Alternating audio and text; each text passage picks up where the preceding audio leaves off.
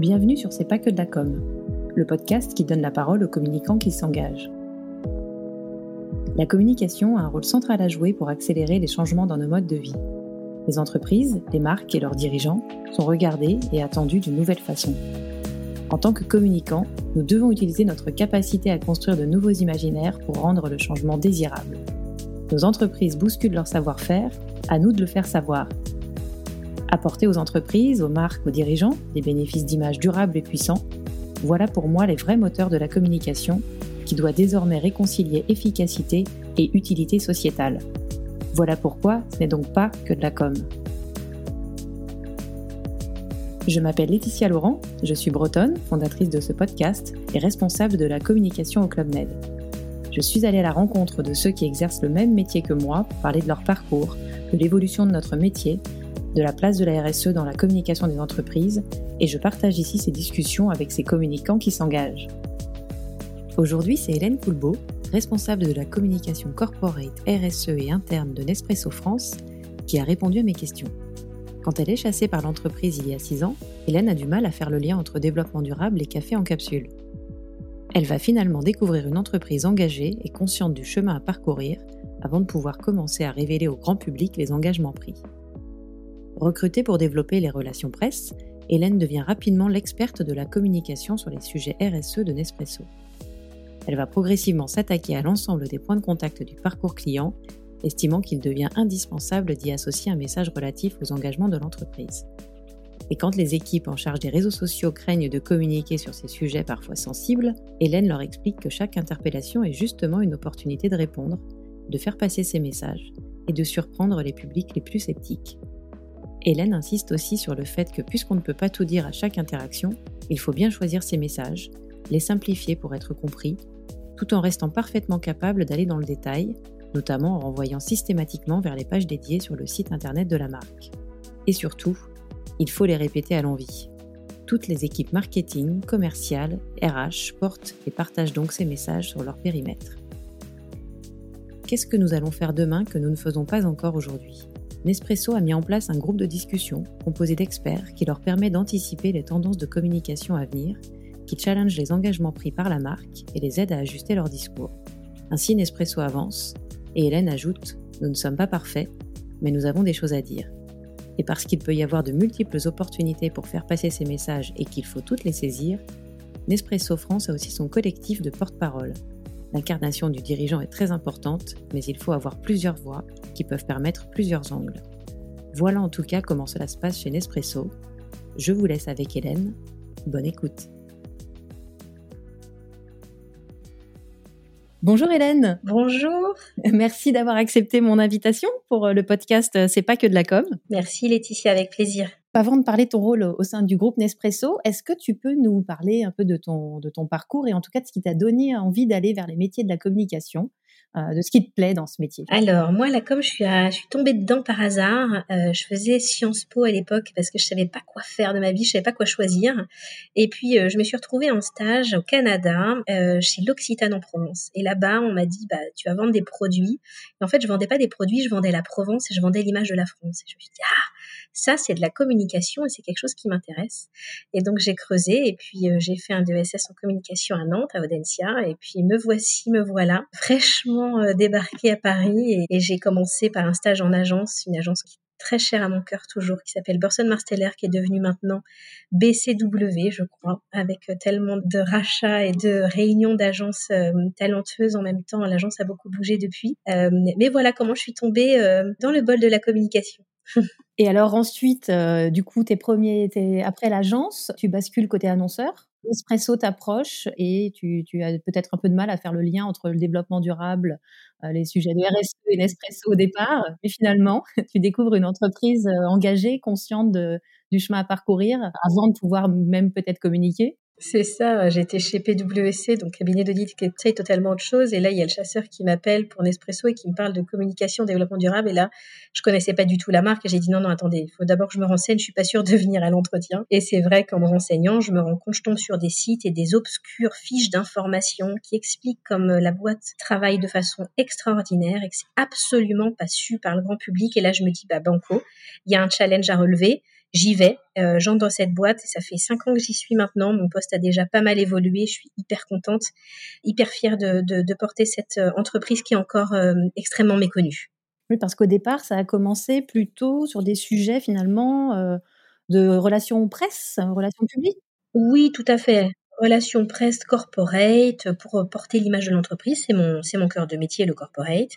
Euh, ça commence par les, relations presse et puis au final, euh, moi, le corporate, dedans, il y a beaucoup de RSE pour Nespresso. Et puis comme du coup, le, la RSE monte, monte, et ben du coup, je deviens un peu spécialiste des sujets de communication RSE dans la boîte et donc ça s'étale parce que des PR, c'est bien, mais si on fait pas euh, des réseaux sociaux ensuite, un peu de publicité, euh, d'achat média et puis ensuite de la com client, c'est pas cohérent et donc au fur et à mesure, en fait, j'ai touché à tous ces domaines-là, tous ces métiers de la communication pour pouvoir euh, finalement déployer nos messages RSE auprès de, enfin, sur tous ces canaux pour pouvoir euh, toucher de plus en plus de cibles externes de l'entreprise et pas que les médias en fait. Ça s'est déployé comme ça. Et finalement, l'idée, c'était progressivement euh, pouvoir diffuser ces, messages RSE euh, sur l'ensemble des, des points de contact avec le client. Exactement. Exactement, puisqu'aujourd'hui, euh, si vous commandez des capsules Nespresso à distance, quand vous recevez votre carton de commande, le carton de commande est plein de nos messages, que ce soit sur le recyclage des capsules, sur la neutralité carbone du café. Quand vous allez faire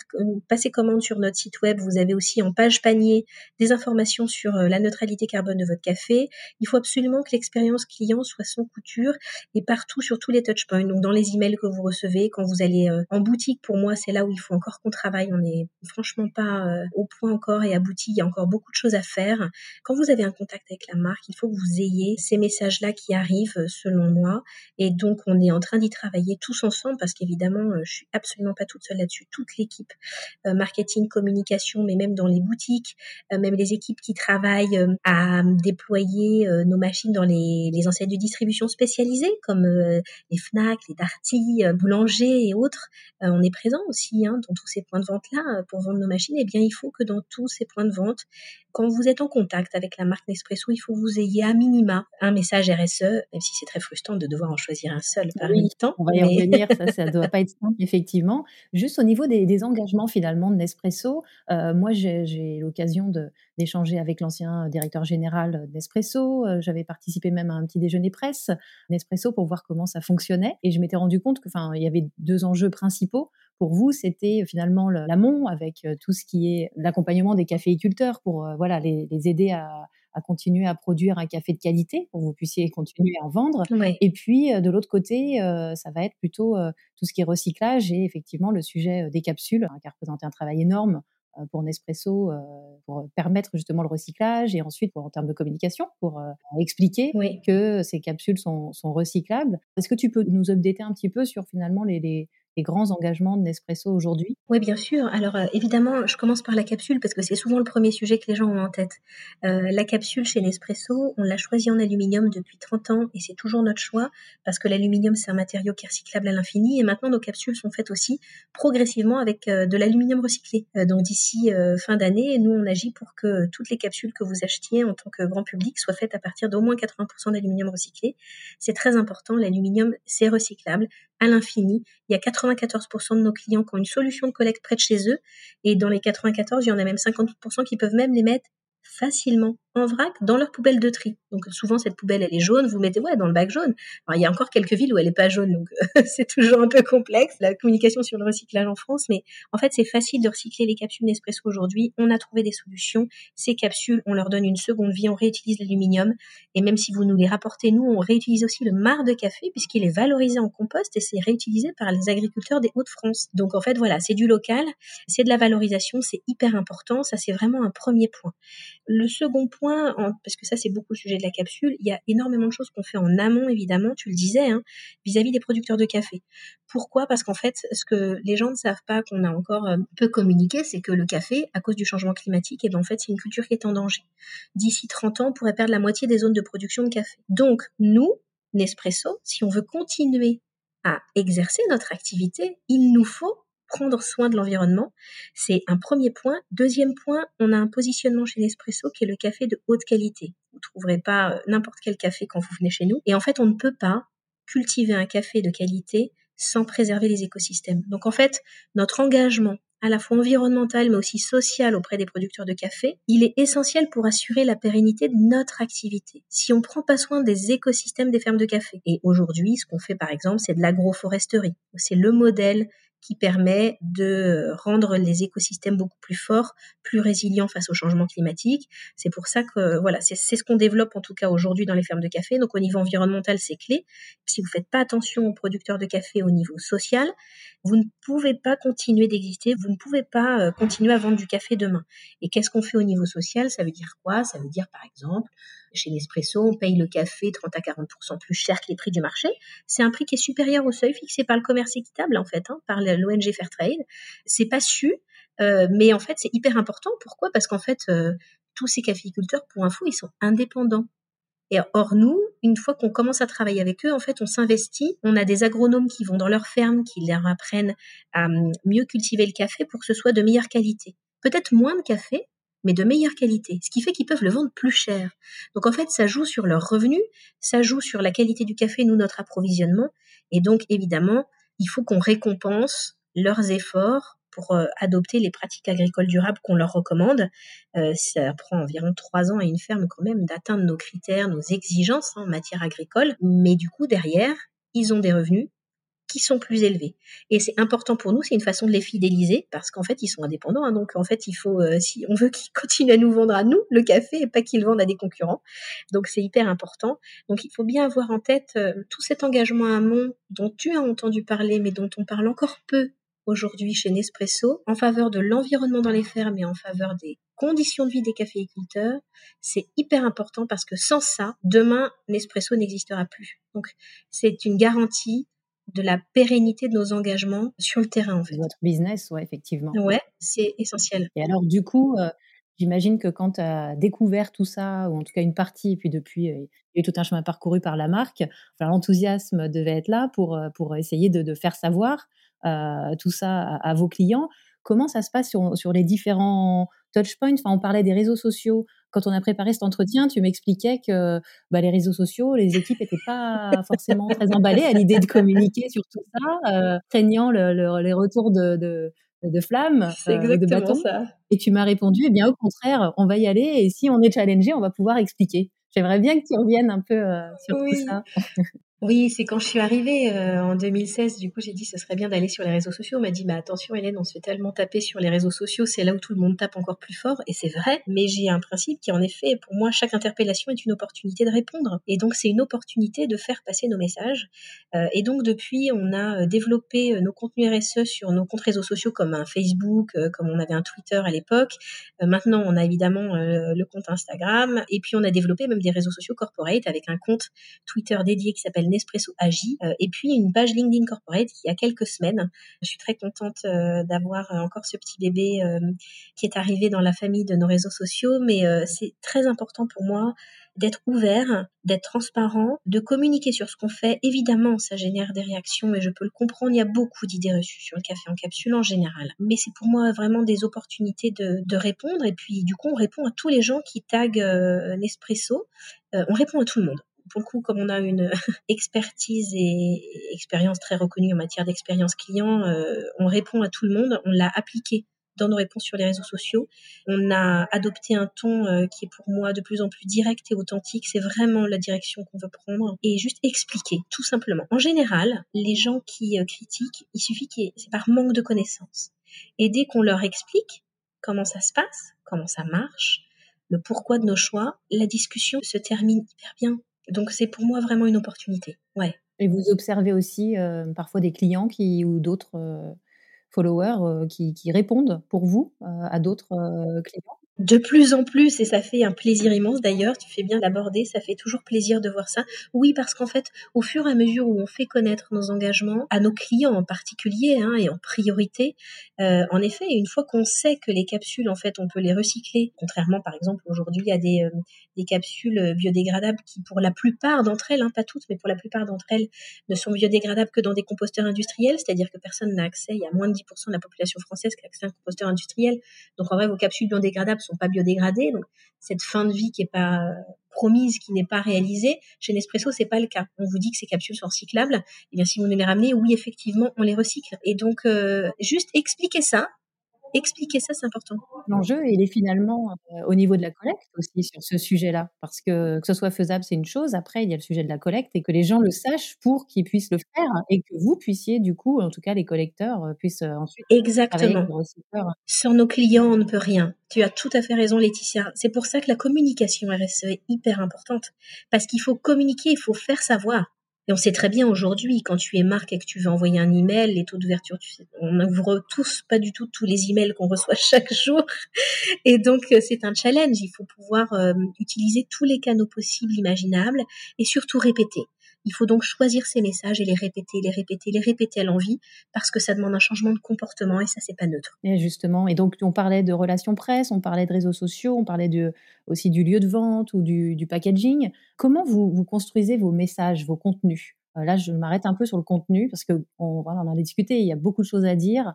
Euh, comment vous essayez de doser, de, structurer, de, temporiser aussi même? Alors déjà, il faut apprendre la frustration, je trouve.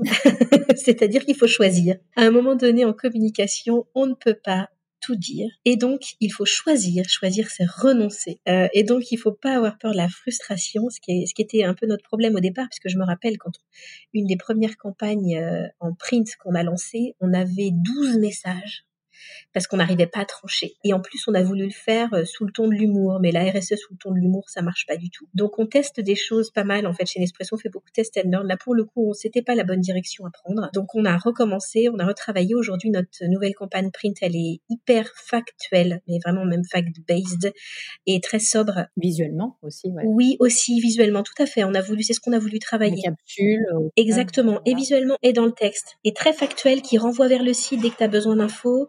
Euh, donc c'est l'axe sur lequel on a travaillé parce qu'on a euh, vu que voilà la première piste ne fonctionnait pas. Donc c'est beaucoup de test and learn. Hein. Je pense que s'il y avait une marque qui disait mais moi je sais comment parler RSE à mes clients, je pense que ça serait. Oui, je veux bien le nom pour qu'on aille euh, peut-être ensemble discuter avec le communicant en charge de, voilà la communication Non, mais je pense que la, recette miracle n'existe pas, que chacun a ses clients. Il faut, il faut tester des choses. En tout cas, ce qu'on sait, c'est qu'il faut choisir les messages, les simplifier et les répéter à l'envie de façon cohérente sur l'ensemble des canaux. Et pendant longtemps, euh, la répétition, c'est hyper clé. On le sait tous en tant que communicant, la répétition, c'est une clé de succès. Et donc, ça prend du temps, en fait, hein, pour aussi faire changer, faire connaître, faire changer d'avis. C'est quelque chose, c'est un processus qui prend du temps. Effectivement, il faut pas mal de patience. Et puis, il faut un peu de monde aussi, non, pour euh, gérer tout ça? Je rebondis sur l'exemple, on répond à tout le monde, sur tous nos canaux, à tous les sujets. Oui, mais je suis hyper ravie parce que toutes les équipes sont embarquées maintenant. Quand je suis arrivée, euh, c'était un peu neuf et aujourd'hui, euh, la communauté euh, de collaborateurs qui s'est créée hyper engagée et puis à avoir compris l'enjeu, maintenant toutes les équipes marketing, toutes les équipes commerciales sont à fond dans ces sujets. Tous nos commerciaux qui vont vendre à nos clients B2B, on a beaucoup de cafés, hôtels, restaurants, donc je suis hyper content d'ailleurs qu'ils rouvrent en ce moment. On a beaucoup de grandes entreprises qui sont nos clientes. Aujourd'hui, on a beaucoup de demandes nos commerciaux portent ces messages tous les jours dans leur quotidien. Toutes nos équipes sont tournées vers ça. Même nos équipes, maintenant opération, viennent me voir et me disent, ça y est, Hélène, on a lancé notre nouveau pilote de livraison verte. Et ça y est, je sais pas si vous le saviez, mais depuis 18 boutiques, maintenant, vous pouvez être livré à vélo en deux heures. Bon, et eh ben, c'est des nouveaux services. Tout le monde s'y met.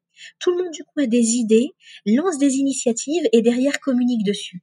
Voir l'ensemble de la boîte comme ça, évidemment, euh, nous, on a travaillé à des formations, il y a de la communication interne qui est faite, mais tu sens, si tu veux, une fierté interne et chacun qui a pris un petit peu le bout du sujet en boutique, les gens qui te disent non, mais c'est bon, moi, je fais vachement gaffe, euh, euh, les lumières, c'est des petits trucs, mais chacun dans son écosystème, dans son environnement, à son niveau, fait quelque chose. Et nous, on va même essayer de les inciter à faire encore plus, puisqu'on vient de lancer un programme qui s'appelle We Act et qui est chapeauté par la responsable RSE de Nespresso France, qui s'appelle Clémence Nutini, qui est, mon binôme de travail. Et elle a lancé We Act. L'objectif, c'est de faire euh, avancer encore plus loin tous les collaborateurs de l'entreprise euh, sur cinq sujets, notamment la gestion de l'eau, de l'énergie, des transports, du numérique. Et puis, il m'en manque un dernier, c'est l'électricité.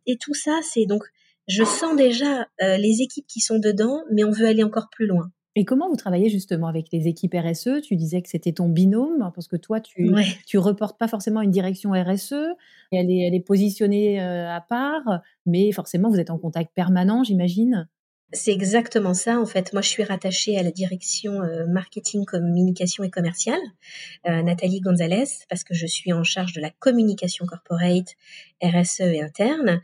Heu, mais c'est vrai que sur la RSE, je travaille au quotidien avec Clémence Mutini, qui est notre responsable RSE et en vrai, on reporte aussi beaucoup au DG de l'entreprise, heu, qui est Axel Touzet, heu, sur pas mal d'initiatives. Mais donc on travaille de concert puisque, j'ai l'habitude de dire qu'elle, elle fait et moi je raconte ce qu'elle fait. C'est un petit peu ça l'idée donc elle agit, elle développe les systèmes, euh, les solutions de recyclage, elle développe toutes nos solutions de réparabilité de nos machines, puisque ça fait 20 ans qu'on peut réparer euh, les machines chez Nespresso et qu'on lutte contre l'obsolescence programmée. Euh, on le fait notamment par des personnes en situation de handicap. Donc Clémence, elle bosse sur tous ces sujets-là, sur les certifications ISO qui peuvent sembler ardues, mais qui sont essentielles pour nos clients professionnels, par exemple. Et vous avez des points durant lesquels, enfin un peu plus euh, réguliers, spécifiques, euh, parce que vous pourriez vous parler, et vous vous parlez probablement tout le temps, mais pour faire un peu le point sur les nouveaux projets, sur euh, qu'est-ce qu'on a dit, qu'est-ce qu'on n'a pas encore dit, sur quoi on doit insister, euh, là où on doit rectifier le tir euh, entre ce qui est dit, ce qui est fait. Alors, j'avoue qu'on n'a pas trop de points formels. En revanche, moi, j'ai créé une team comme RSE où je rassemble euh, toutes les personnes qui sont majeures et qui redescendent les informations en matière de communication RSE. Et Clémence fait partie de ce groupe de travail avec nous où on redéfinit, bah voilà, pour les prochains mois, les messages clés, ce sera donc ça. Euh, au regard des actualités des lancements produits. Par exemple, quand tu as un café bio qui arrive, évidemment, on va euh, axer euh, sur, cette communication-là. Quand on a un café Reviving Origins, c'est-à-dire un café issu d'un pays où on a fait renaître la culture du café dans ce pays-là parce qu'elle avait disparu pour des raisons climatiques, pour des raisons politiques, évidemment, on se met d'accord ensemble sur quel message, sur quelle période de l'année, avec l'ensemble des personnes qui sont en charge de la communication sur ces canaux-là. Clémence est avec nous pour nous alerter, nous dire, bah voilà, il y a tel argument en plus, euh, ou il y a telle nouveauté cette année, euh, ou voilà comment on a travaillé avec les fermiers particulièrement euh, dans ce pays. Donc en fait, on travaille vraiment ensemble, où elle nous aide, elle, elle, agit, elle met en place les choses, et nous, on essaye de le traduire de façon compréhensible, on l'espère en tout cas, lisible et impactante pour nos clients. Et dans l'autre sens, quand vous communiquez sur euh, les sujets du moment, est-ce que vous avez éventuellement des retours, enfin des clients évidemment, mais qui soit euh, valident, euh, vous encouragent ou au contraire vous challenge et s'étonnent que vous ne fassiez pas ceci, cela ou suffisamment vite ceci, cela? Et comment tu, lui remontes du coup les, retours un peu du, terrain quoi, et puis de vos, clients et de vos publics? Alors ça se fait de façon euh, assez informelle. Alors évidemment, on regarde les retours clients, nous sont très étudiés, notamment tous les clients qui nous contactent, que ce soit euh, euh, par téléphone, sur les réseaux, on a des bilans réguliers sur les sujets qui remontent. Hein. donc ça, du coup, on se les partage. On a vu notamment, en effet, des interpellations quand on a lancé la neutralité carbone de notre café, où les gens savaient pas encore, c'était en 2016, hein, donc on commençait à peine, les États commençaient à parler de ce sujet, les entreprises pas vraiment. donc on a, c'est là où on a eu des interpellations sur mais ça veut dire quoi, etc. Donc on a essayé de travailler le discours avec Clémence pour le simplifier au maximum. Elle est ma garante de euh, ne pas trop simplifier non plus pour bien rester euh, dans l'exactitude. Hein, c'est toujours cet équilibre difficile quand tu es une grande entreprise et que tu t'adresses à différentes cibles. Quand tu adresses des experts, euh, tu dois vraiment aller dans le détail et à de la précision. Quand tu es dans le grand public, tu es obligé de simplifier sinon t'es pas compris. Et donc c'est dommage, ton message ne passe pas. et donc moi je travaille sur ces différents scénarios-là avec les équipes communication. Et puis Clémence est toujours ma garante en disant mon curseur, en disant là, euh, va pas trop loin dans la simplification, sinon euh, euh, ça devient too much et, il faut pas non plus. Simple et trop superficiel. ouais, oui, voilà. J'entendais il y a peu de temps un journaliste dire qu'il fallait remettre un peu de complexité dans la simplicité. Je pense qu'effectivement, à, vouloir trop simplifier, à faire certains raccourcis, on en perd le, vraiment la substance des engagements qui sont pris. Je suis tout à fait d'accord. Et voilà, c'est toute la difficulté de pouvoir doser pour faire rentrer le message dans 140 ou 280 caractères. Ou... Et tout l'intérêt, du coup, de, quand on doit faire rentrer tout ça dans 140 caractères, tout l'intérêt d'avoir un site internet dédié, comme on a la chance de l'avoir chez Nespresso, un site qui s'appelle nespresso.com slash agi, sur lequel, en fait, on, c'est un stock pour moi de tous nos engagements RSE, de ce contenu détaillé et complexe dont on est en train de parler toutes les deux en ce moment. Parce qu'en fait, une fois qu'on va sur les réseaux sociaux et qu'on fait une réponse en 120 caractères, bah évidemment, on renvoie vers ce site parce que les 120 caractères ne suffisent absolument pas. Évidemment pas. Et donc on a la chance d'avoir ce site parallèle pour nous, qui est un site stock d'informations et qui nous permet de rassembler des contenus qui normalement devraient euh, permettre à l'ensemble de nos audiences, que ce soit des experts ou du grand public, d'obtenir l'information qu'ils recherchent. En tout cas, je l'espère, c'est le travail qu'on cherche à faire en tout cas. Et avec les médias, euh, là je, je m'arrête un peu sur la relation avec les médias, justement, quelle appétence tu ressens qu'ils ont sur ces sujets-là? Parce que évidemment il y a le produit que vous proposez, euh, l'expérience client, euh, voilà. Mais finalement, moi, ce qui m'intéresse dans, notre métier, c'est euh, c'est plutôt comment on fait ce qu'on vend, le côté coulisses un peu. Comment vous arrivez à placer ces, sujets-là et à avoir des, fenêtres pour expliquer justement les engagements pris et votre conscience de la prise en compte de l'environnement alors il y a des journalistes qui nous suivent depuis très longtemps et qui sont du coup euh, très au courant et assez à l'écoute des nouveautés. Moi j'organise un, rendez-vous tous les ans avec les experts en général euh, RSE, dont certains journalistes, pour leur faire un update tout simplement de là où on en est. Il n'y a pas forcément une actu particulière, mais voilà. Et les médias, euh, après il y a différents types de médias. Chez Nespresso on est exposé à, de la presse gastronomie, à de la presse lifestyle, à de la presse design, à de la presse corporate. Ils réagissent tous différemment. De la presse B2B évidemment hein, pour nos clients professionnels la presse CHR. Il y a des différences. Il y a ceux qui connaissent déjà un petit peu ce qu'on fait et qui vont aller dans le détail. Et puis, il y a les autres qui sont plutôt portés par euh, le point de vue euh, de l'opinion publique en général, qui du coup a encore euh, des idées reçues et qui viennent nous voir plutôt avec des questions, des interrogations, des opinions. Et du coup, nous, on, entre dans l'échange plutôt pour faire connaître, faire savoir ce qu'on fait. donc, on a vraiment différents, même différents médias et différentes postures vis-à-vis -vis de ces médias. Toujours de la transparence et de l'authenticité, mais avec plus ou moins de détails en fonction de, là où on est euh, le média dans sa relation avec nous et dans sa connaissance de l'entreprise Nespresso. Oui, et d'ailleurs, tu me confiais que par rapport à ces différents publics, il y avait différents types de relations presse et qu'il y avait un enjeu, enfin quelque chose auquel tu tenais beaucoup, c'est évidemment l'écoute aussi bien des experts que de l'opinion.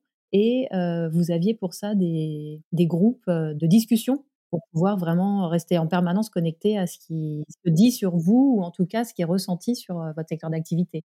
Oui, pour moi, c'est très important et c'est plutôt pour sentir la tendance. Les experts, pour moi, c'est hyper important. En effet, on organise des, petits déjeuners. Alors, c'est c'est pas très public, mais pour les rencontrer et avoir leur avis, déjà leur partager ce qu'on fait et avoir leur avis sur c'est quoi les tendances, c'est quoi les nouvelles exigences, les nouvelles attentes de demain de ces experts-là, des experts en agriculture régénératrice, en agroforesterie, des experts en économie circulaire, des experts sur la neutralité carbone.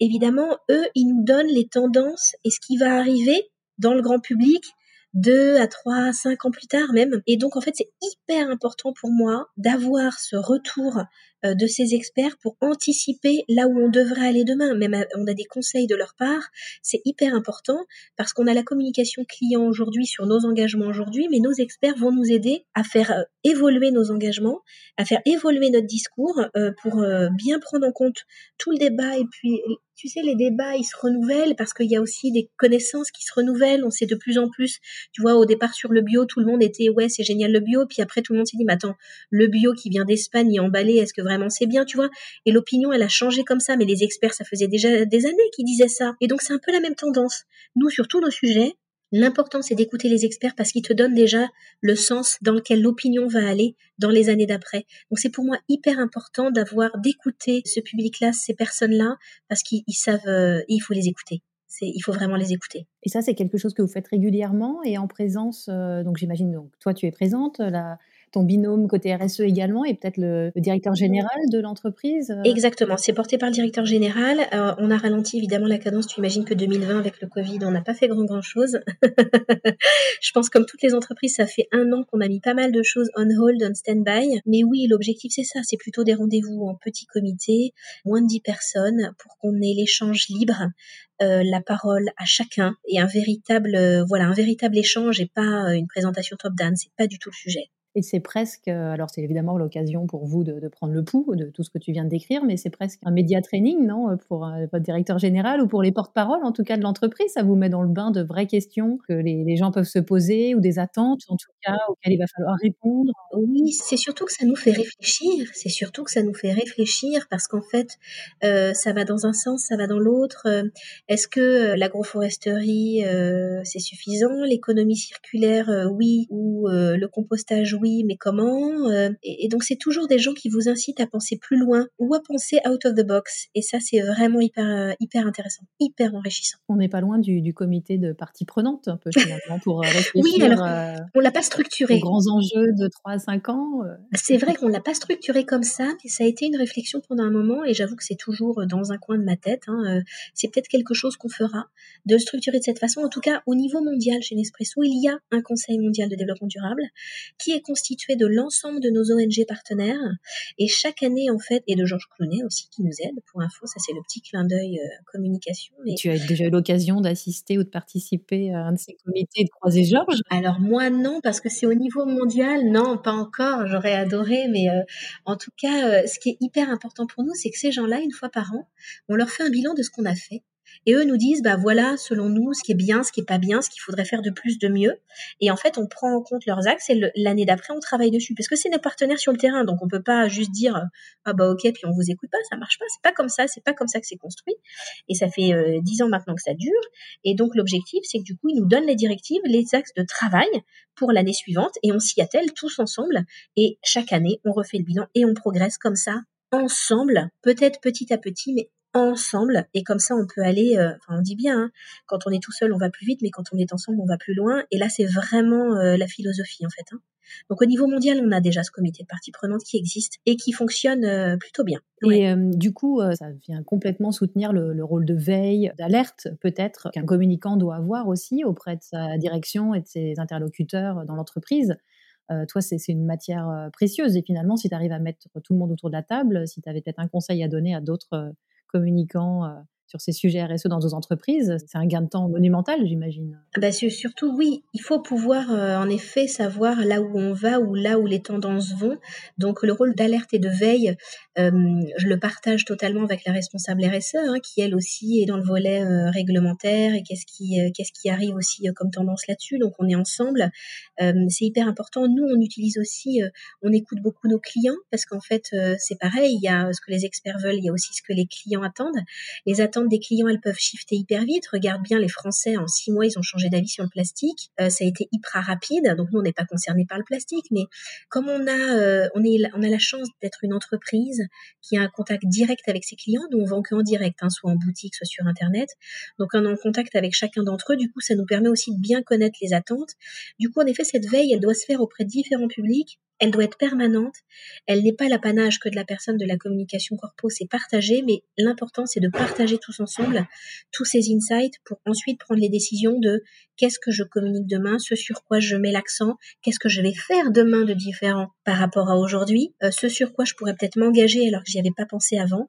Et ça c'est hyper important et j'avoue que c'est un travail collectif. Et alors justement, qu'est-ce que tu vas faire euh, demain de différent que tu fais? Vous êtes peut-être moins aujourd'hui. On a eu l'occasion de discuter du changement de le directeur général à la tête de Nespresso France. Euh, Arnaud Deschamps, le prédécesseur du DG actuel, était très engagé sur ces sujets-là et puis très à l'aise et puis euh, très présent dans les médias. Celui qui a pris sa suite est plus discret, mais on peut aussi lui laisser le temps déjà de, bien appréhender l'ensemble des sujets, des dimensions et de la complexité hein, de, tous ces sujets-là. Comment tu l'accompagnes, euh, toi, pour l'aider à prendre la parole sur ces sujets-là Comment tu prends le relais aussi? Je crois que tu es porte-parole. Euh, Nespresso France Oui, oui, tout à fait. En fait, euh, on a plutôt construit, choisi de construire un collectif qui était déjà en fait euh, présent au temps d'Arnaud Deschamps, un collectif de porte-parole, notamment principalement les directeurs de l'entreprise, mais pas que. Clémence, qui n'est pas directrice, c'est évidemment porte-parole de l'entreprise sur ces sujets-là, sur les sujets RSE qui sont les siens. Et donc, on a choisi d'axer plutôt sur ce pool de collectifs de personnes. Et je pense que à la fois l'incarnation du dirigeant est hyper importante, à la fois pour répondre à l'ensemble des sollicitations, il faut pouvoir avoir plusieurs voix, plusieurs angles, euh, plusieurs personnes qui incarnent justement notre entreprise. On a la DRH qui est très présente aujourd'hui en externe, qui parle beaucoup de tout ce qu'on fait euh, chez Nespresso en termes de marque employeur. C'est pareil, il y a des choses extraordinaires qui sont faites pour favoriser l'emploi, l'accès l'accès à l'emploi des jeunes, à des personnes en situation de handicap, l'égalité professionnelle. On a un score de 98 sur 100 à l'index français. Ça, c'est le job de notre DRH qui a une porte-parole super sur ces sujets-là. Et ça fait partie de la RSE, hein, n'oublions pas, on en a peu parlé, mais ça fait partie de la RSE. Euh, et du coup, on est plutôt construit un collectif. Notre directrice générale adjointe, Nathalie Gonzalez, qui est de, de plus en plus présente aussi euh, sur la scène externe. Jean-Baptiste Coutan, qui est notre porte-parole, qui est notre patron de l'activité B2B, qui du coup porte aussi nos engagements RSE, mais pas que évidemment, mais auprès de euh, l'ensemble des médias B2B. Donc Axel Touzé est arrivé, lui, ici, mais de toute façon, sa philosophie, Axel, au global, en général, c'est le collectif. Et donc lui, il est très, pour tout ce qu'il fait, c'est toujours ce qu'il met en avant. Je le vois bien, parce que maintenant, je suis en charge de la communication interne.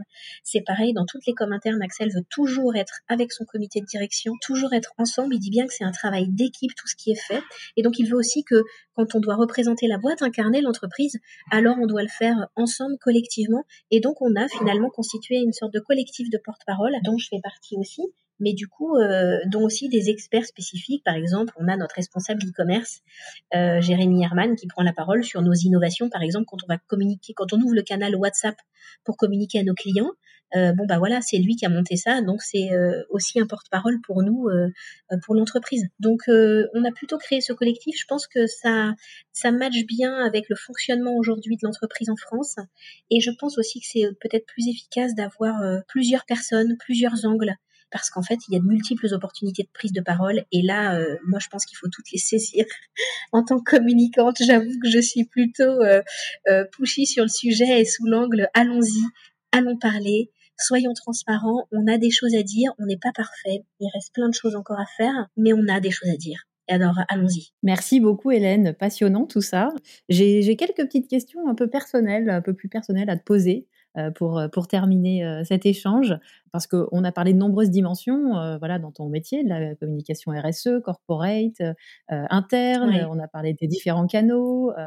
je pense qu'effectivement, tous les collaborateurs représentent aussi, enfin, ce, sont des porte-paroles finalement. Tous des ambassadeurs. On cherche, à, ouais, on cherche à faire d'eux des ambassadeurs, tout à fait, bien sûr. Du coup, les journées doivent être bien remplies assez longues. Alors, elles démarrent tôt le matin ou elles terminent tard le soir, les deux? C'est quoi ton, ton rythme?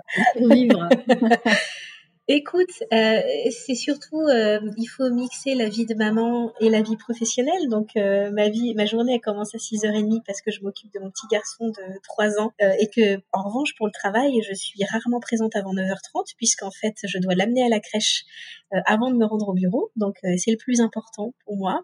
donc, ma vie professionnelle ne, ne commence pas avant. C'est signe d'une journée qui commence bien. Voilà, c'est ça. Donc, en gros, voilà, il y a, y a, les horaires de travail.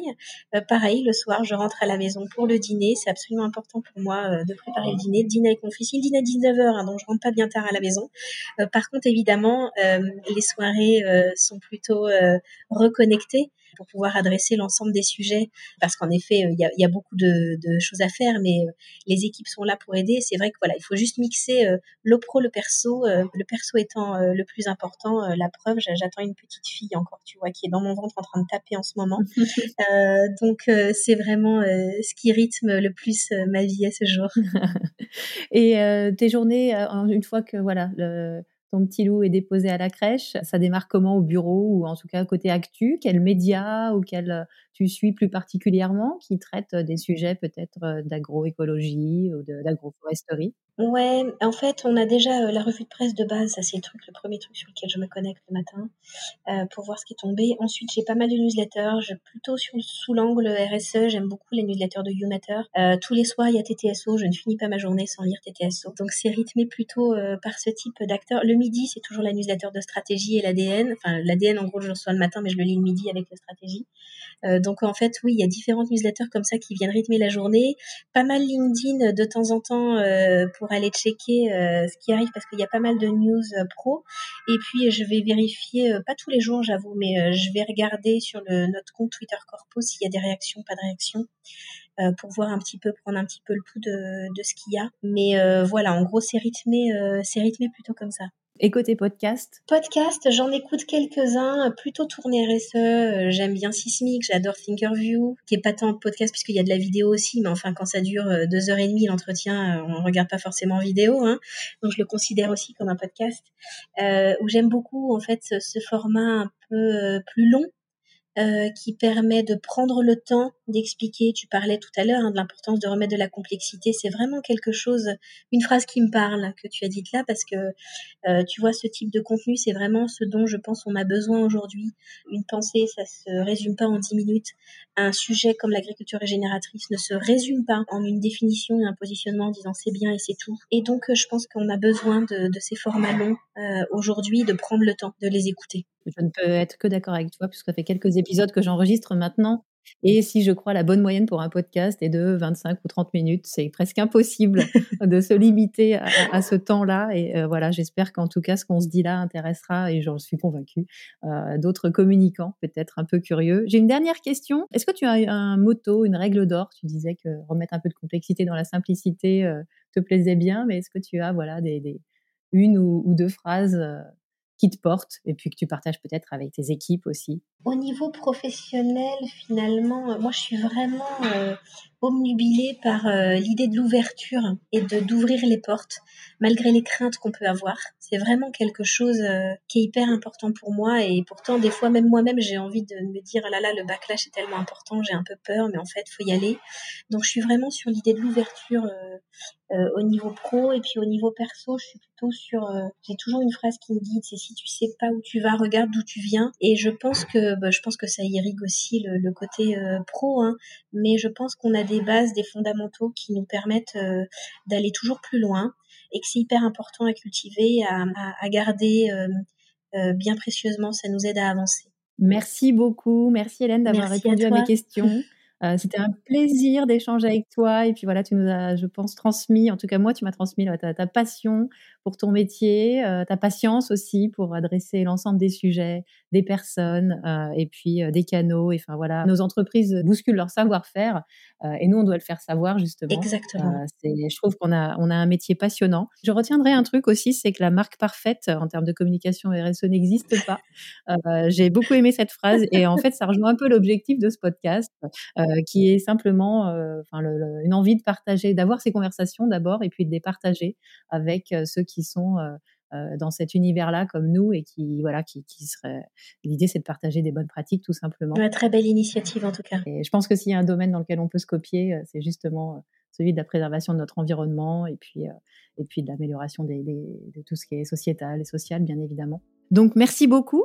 Il va être l'heure de, dîner bientôt. On enregistre ce podcast euh, un, peu tard. Merci encore pour ta disponibilité. Merci à toi. Et à bientôt. À très bientôt. Merci pour votre écoute. Si vous avez aimé ce nouvel épisode du podcast C'est pas que de la com, parlez-en autour de vous. Abonnez-vous au podcast, c'est gratuit. Et si vous en avez le temps, attribuez 5 étoiles et laissez pourquoi pas un petit commentaire qui pourra donner envie à d'autres d'écouter ce podcast.